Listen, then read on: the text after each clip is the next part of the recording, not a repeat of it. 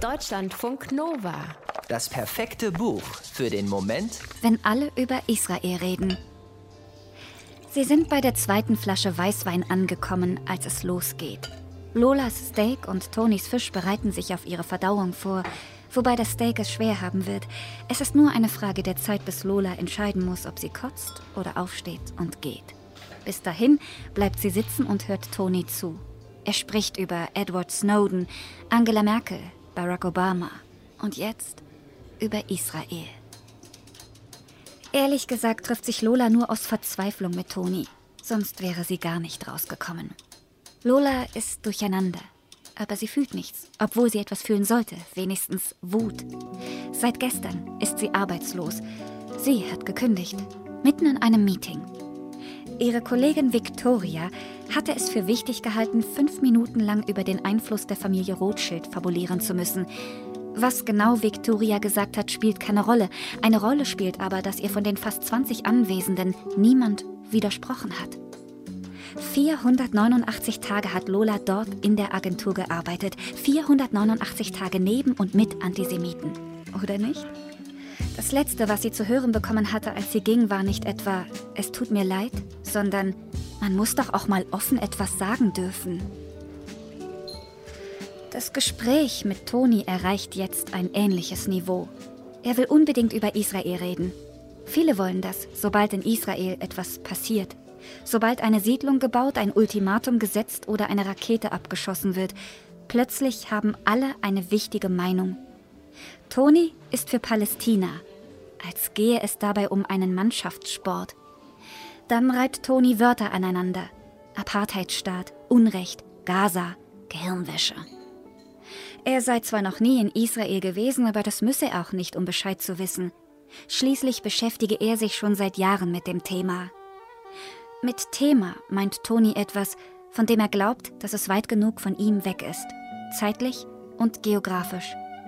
Während in Israel ein Krieg ausbricht, erklärt Toni in Berlin, dass er sich nicht verantwortlich für das fühle, was sein Opa vor über 70 Jahren vielleicht getan hat. Man müsse auch mal verzeihen können. Muss man nicht, findet Lola. Ihrer Meinung nach muss man vor allem akzeptieren. Das Unrecht und die Folgen. Das Israel von heute wäre ohne das Deutschland von damals ganz anders. 70 Jahre sind aus ihrer Sicht gar nichts. Vor sechs Jahren, 2015, ein Jahr nach dem Gazakrieg mit mehr als 2000 Toten und noch mehr Verletzten, erschien Winternähe, der erste Roman von der Journalistin und Kolumnistin Mirna Funk. Und kein Buch könnte heute aktueller sein. Winternähe erzählt von Lola, einer Deutschen Anfang 30, Fotografin, Instagram-Star mit fast 50.000 Followern. Nahaufnahmen sind Lolas Thema. Manchmal erkennt man nicht gleich, was da auf ihren Fotos zu sehen ist. Abgeplatzter Lack, korrodiertes Metall, Schichten von Staub. Bilder, auf denen ihr Vergangenheit, Gegenwart und irgendwie auch die Zukunft verwoben scheinen. Und irgendwie passt das ganz gut zu ihrem Gefühlsleben. Lola ist Jüdin Manchen Menschen ist sie zu jüdisch, weil sie lieber kündigt, als über den Dingen zu stehen. Anderen ist sie nicht jüdisch genug, weil nur ihr Vater Jude ist, ihre Mutter aber nicht. Außerdem spricht sie über Israel lieber mit Menschen, die das Land kennen. Mit Gershom zum Beispiel, ihrem Opa. Aber jede Kritik am Vorgehen der israelischen Soldaten lehnt der als linksradikal ab. Bei Gershom und ihrer Oma Hanna ist Lola aufgewachsen, in Ostberlin. Sie haben Lola jüdisch erzogen, die Oma ist jetzt tot und der Opa lebt in Israel. Lolas Vater hingegen lebt in Australien, so weit weg von Deutschland wie möglich. Sie schreibt ihm immer wieder Briefe, die sie aber nie abschickt.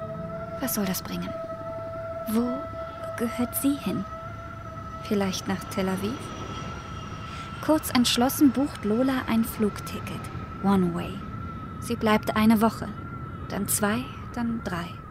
Sie weiß, Sie wird so lange dort bleiben müssen, bis sie Antworten auf ihre Fragen gefunden hat. Über dem Balkon ihrer Ferienwohnung explodieren die Raketen. Es klingt wie Donner. Deutschlandfunk Nova